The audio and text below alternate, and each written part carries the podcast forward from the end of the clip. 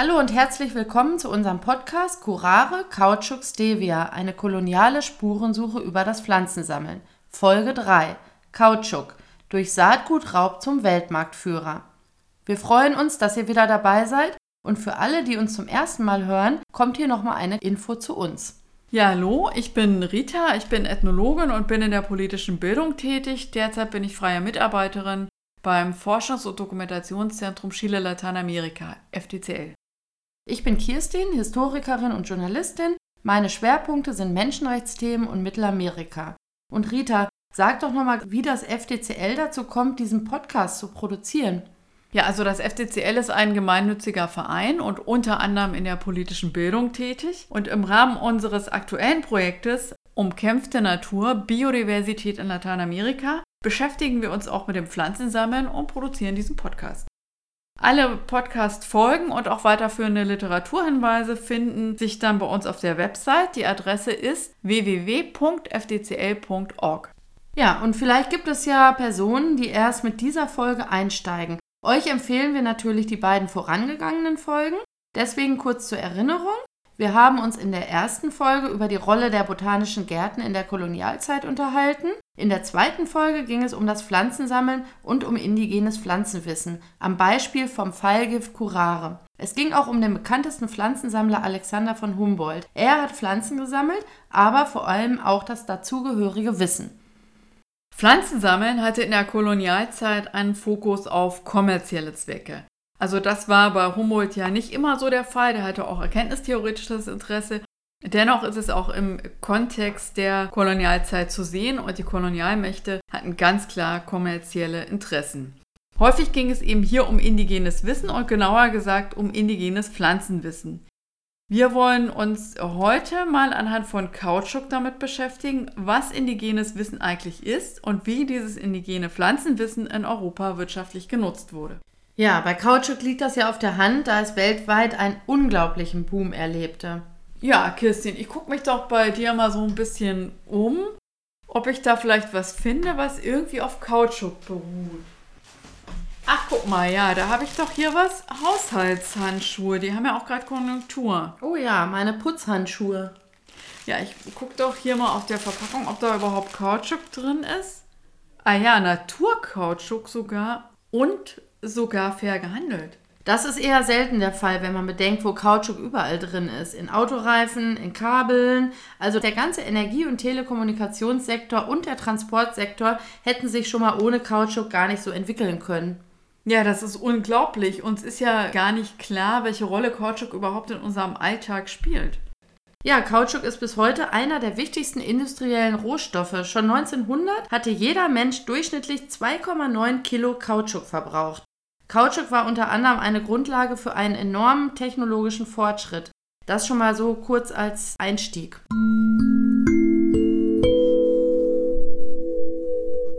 Rita, wie kam es eigentlich überhaupt zur Entdeckung des Kautschuks? Wer hatte die Idee, den Saft des Kautschukbaums zu Gummi zu verarbeiten?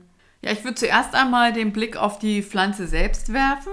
Auch wenn wir ja keine Botanikerin sind, doch ein bisschen kurz was zur Pflanze. Also es gibt sehr viele Pflanzen, aus denen Kautschuk gewonnen werden kann. Es gibt da Bäume, Sträucher und Lianen, die Kautschuk liefern. Aber einer der bekanntesten und meist genutzten Pflanzen ist der Kautschukbaum mit dem botanischen Namen Helvea brasiliensis. Da steckt quasi die Herkunft schon im Namen. Denn der Kautschukbaum kommt ursprünglich vor allem im Amazonasgebiet vor und gehört zur Familie der Wolfsmilchgewächse. Aber aus Mittelamerika, dem heutigen Mexiko, ist bekannt, dass die indigenen Kulturen Kautschuk für verschiedene Zwecke nutzten. Als Ball, zur Fertigung von Alltagsgegenständen, als Farbstoff für Wandmalereien, als Medizin, für Sakralgegenstände. Es ist bekannt, dass die Maya und andere indigene Völker Kautschukbälle hatten und deswegen schon Ballspiele kannten. Kautschuk war also nicht nur im Amazonasgebiet bekannt. Es ist aber wichtig zu sagen, dass die Nutzung von Kautschuk, wie zum Beispiel eben daraus Bälle herzustellen, voraussetzte, dass die Eigenschaften von Kautschuk bekannt waren.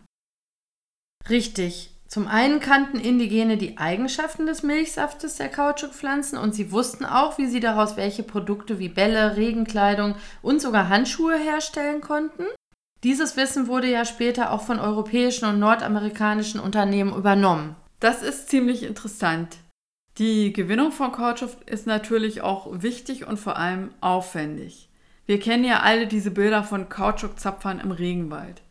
Wenn ich mir vorstelle, dass auf einem Hektar Regenwald im Amazonasgebiet bis zu 150 Baumarten stehen können, war es ja unglaublich wichtig zu wissen, welche Pflanzenarten verwertbaren Latex haben, wo diese Bäume zu finden sind, wie man dann den Milchsaft auffängt und wann auch die beste Erntezeit ist, also wann man am besten diese Bäume anzapft.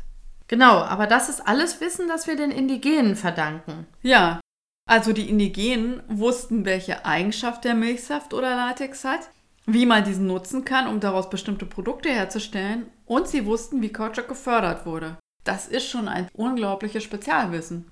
Ja, und das ist noch nicht alles. Zur Weiterverarbeitung war ja auch Prozesswissen ganz entscheidend. Also die Kenntnis eines Prozesses, mit dem sich die Kautschukprodukte fertigen und gegen Abnutzung, aber auch gegen Hitze, Sonne, Regen und so weiter konservieren ließen.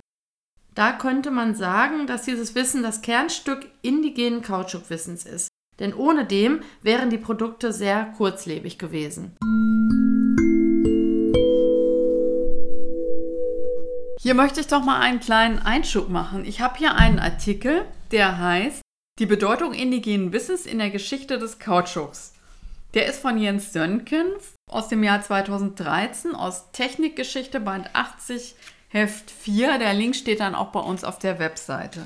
Das Interessante ist, Sönken ist Chemiker und Philosoph, also eine schöne Mischung, denn dann schaut er einmal quasi von der naturwissenschaftlichen Seite drauf, nämlich auf das Wissen zum Material und dessen Verarbeitung.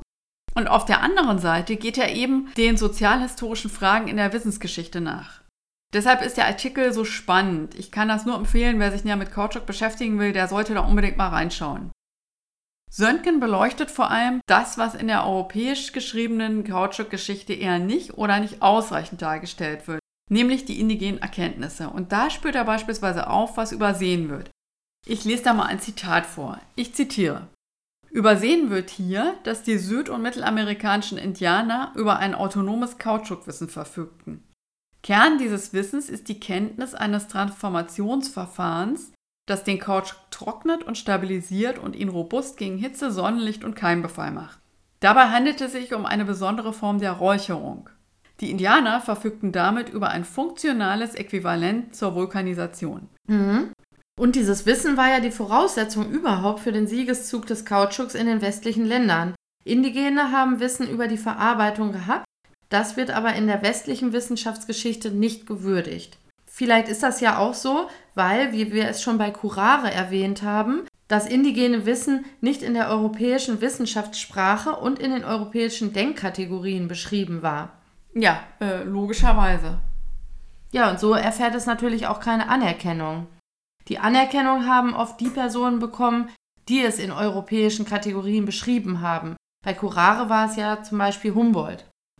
Das ist schon wirklich krass und das betrifft ja sehr viele indigene und vor allem ehemals kolonialisierte Völker, nicht nur in Lateinamerika, sondern ja auch in Afrika und Asien. Aber das führt mich dann zu einem kleinen Exkurs, den wir hier mal einschieben sollten.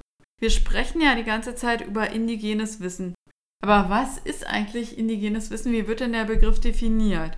Ja, und da haben wir uns überlegt, mit einer Person zu sprechen, die selbst indigen ist. Wir haben deshalb im Vorfeld zu dieser Folge unseren Freund Lucio angerufen. Er ist Maya und indigener Künstler und Aktivist aus Guatemala. Dieses Gespräch haben wir für euch aufgezeichnet. Bueno, hola Lucio, queremos preguntarte sobre el tema Hallo Lucio, wir arbeiten gerade an der Folge über Kautschuk und fragen uns, wie eigentlich aus indigener Sicht der Begriff indigenes Wissen definiert ist. El conocimiento indígena es vivencia, es sentimiento y es. Indigenes Wissen ist Erfahrung, ist Erleben, Fühlen und es ist professionelles Wissen. Das ist Wissen, was man von Kind auf durch die Großeltern oder Vorfahren lernt und als Erwachsener anwendet. Das ist indigenes Wissen. Ese es el conocimiento indígena. Y a menudo los conocimientos Häufig werden die Begriffe indigenes Wissen und traditionelles Wissen synonym gebraucht. Gibt es da für dich einen Unterschied?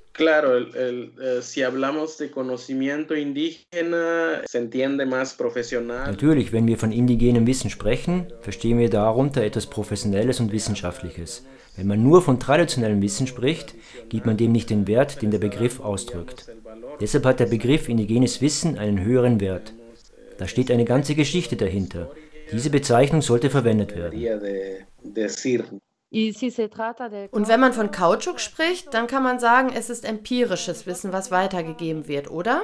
Bueno, es un recurso que ha quedado para los indígenas, porque si registramos, digamos, la, la historia eh, de... Wenn wir uns die Geschichte ansehen, sieht man, wie indigenes Wissen in der Kolonialzeit ausgelöscht wurde. Es wurden Schriftstücke, also Bibliotheken zerstört. Für Indigene ist die Weitergabe des Wissens vom Vater auf den Sohn und den Enkel wichtig. Kautschuk ist ein Beispiel dafür. Bis heute haben die Indigenen Wissen darüber. Genauso ist es mit dem Wissen zu Pflanzen, Medizin, Wissen über den Körper. Das ist medizinisches Wissen, das zum Beispiel die Frauen in der Schwangerschaft anwenden. Das ist alles eine Gesamtheit von Wissen, was weitergegeben wird. Wie wird denn indigenes Wissen in den indigenen Gemeinden in Guatemala wahrgenommen? En Guatemala, o sea, en, en pleno siglo XXI, no se percibe. In Guatemala mitten im 21. Jahrhundert wird es nicht sehr gut wahrgenommen. Die Menschen stecken total im westlichen System und in den Religionen. Deshalb wird indigenes Wissen oft abgewertet. Heiler oder sogenannte spirituelle Lehrer sind nicht gut angesehen in den Gemeinden. Vor kurzem zum Beispiel in einer indigenen Gemeinde in Guatemala ist Folgendes passiert. Ein Heiler, also so etwas wie ein Arzt in der Gemeinde, der viel von Medizinpflanzen wusste, hat den Leuten gezeigt, wie sie mit Pflanzen ihr Immunsystem stärken können, um nicht zu erkranken. Nur weil die Leute wegen dem Coronavirus viel Angst hatten, haben sie gesagt, er sei ein Hexer und haben ihn lebend verbrannt. Später haben auch die Medien berichtet, dass ein Hexer verbrannt worden sei. Da merkt man, dass die Medien und auch die Indigenen selbst diese Abwertung machen.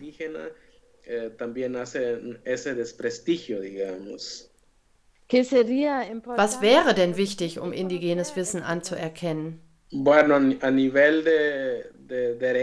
Auf der Ebene der Fakten, naja, es gibt Gesetze, die besagen, dass die indigenen Gemeinden wichtig sind, um die Gesellschaft zu stärken. Aber es gibt nichts, um den indigenen Wissen Gültigkeit zu geben. Indigenes Wissen müsste als Wissenschaft oder als wissenschaftlich anerkannt werden. Es ist wichtig, dass die Menschen sich informieren und anerkennen, dass das indigene Wissen den gleichen Wert wie westliches Wissen hat. Ein indigener Landwirt zum Beispiel mit seinem Wissen ist genauso professionell wie ein westlicher Landwirt. Und was würdest du noch als wichtig erachten?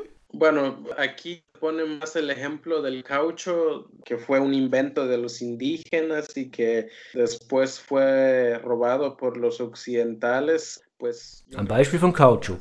Das war indigenes Wissen, was vom Westen gestohlen wurde. Und es war ja nicht nur beim Kautschuk so. Das ist vor allem auch in der Medizin vorgekommen. Da wurde viel geraubt. Und ich glaube, das ist nicht nur in Lateinamerika passiert, sondern auch in Ländern in Afrika und Asien. Bis heute wird Wissen gestohlen. In Guatemala ist momentan ein Gesetz zu geistigen Eigentumsrechten an indigenen Webarbeiten im Gespräch. Diese Webarbeiten, das ist alles Wissen der Frauen. Aber es wird nicht als wert angesehen und irgendwelche europäischen Marken stehlen die Muster dieser Webarbeiten, patentieren und verkaufen es. Aber die indigenen Frauen haben nichts davon. Es müsste mehr Bewusstsein darüber geben, woher bestimmtes Wissen und woher manche Erfindungen kommen. Und die Urheberinnen müssen anerkannt werden. Das wäre auch eine Art des Dekolonialisierens.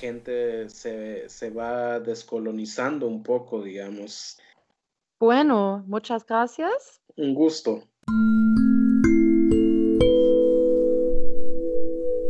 Das bringt doch Klarheit. Ja, und auch die Forderung ist klar. Indigenes Wissen muss als professionelles Wissen anerkannt werden und als solches genauso behandelt werden und das am besten per Gesetz. Das ist ein ganz wichtiger Punkt. Aber nun wieder zurück zum Kautschuk.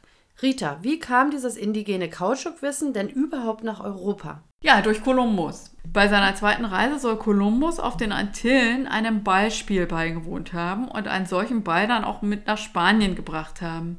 Das hat aber damals noch nicht solche Wellen geschlagen, das kam erst später. Wann denn? Nämlich als in der ersten Hälfte des 18. Jahrhunderts Charles Marie de la Condamine genau beschrieb, wie Kautschuk bei Indigenen im Amazonasgebiet genutzt wurde und vor allem wie es hergestellt wurde. Seitdem interessierte man sich in Europa für dieses Material, denn es gab in Europa keine Erzeugnisse, die diese Eigenschaften aufgewiesen hätten. Die Einzigartigkeit und die Möglichkeit der Herstellung verschiedenster Produkte aus dem Material weckte dann natürlich große Begehrlichkeiten. Ja, aber dafür war natürlich wichtig, dass es haltbar war. Vorhin hatten wir ja schon Vulkanisation erwähnt, also das Haltbarmachen des Kautschuks, was Indigene durch die Räucherung erreichten. Und in der westlichen Welt wurde dies von Charles Goodyear mit der Entwicklung des Verfahrens der Vulkanisation erst 1839 erreicht. Ah, Goodyear, na da horchen wir doch gleich mal auf. Eine Autoreifenmarke. Das heißt also, sein Name ist verewigt ähm, und alle denken bei seinem Namen sofort an Gummi, Autoreifen und da steckt ja Kautschuk drin. Das lag dann natürlich daran, dass dieses Verfahren Kautschuk elastisch und wetterbeständig machte und damit die Verwendung von Kautschuk für die industriellen Bedürfnisse, also eine Verwendung im großen Stil ermöglichte. Ja, und so waren natürlich alle Kolonialmächte an Kautschuk interessiert. Da kommt der in unserer ersten Folge bereits erwähnte botanische Garten Kew ins Spiel, denn 1876 wurden Samen des Kautschukbaums aus Brasilien von Henry Wickham geschmuggelt und über Kew gelangte die Pflanze in die britischen Kolonien im tropischen Asien. Für England war das der Aufstieg zum Weltmarktführer für Kautschuk. Ja, das ist ja Biopiraterie vom Feinsten sozusagen. Ja, unvorstellbar, aber das war natürlich Biopiraterie, die vor allem dem Land Brasilien schadete. Wobei Indigene in Brasilien sowieso nicht vom Kautschukboom profitiert haben, sondern sie sind zu Arbeitskräften degradiert worden. Teilweise wurden sie zur Arbeit als Kautschuksammler gezwungen, nachdem andere das Wissen von ihnen aufgeschrieben hatten. Also mit der Weiterentwicklung des Verarbeitungsverfahrens wurden Indigene nicht mehr als Wissende angesehen, denn es gab ja die Experten in der westlichen Welt.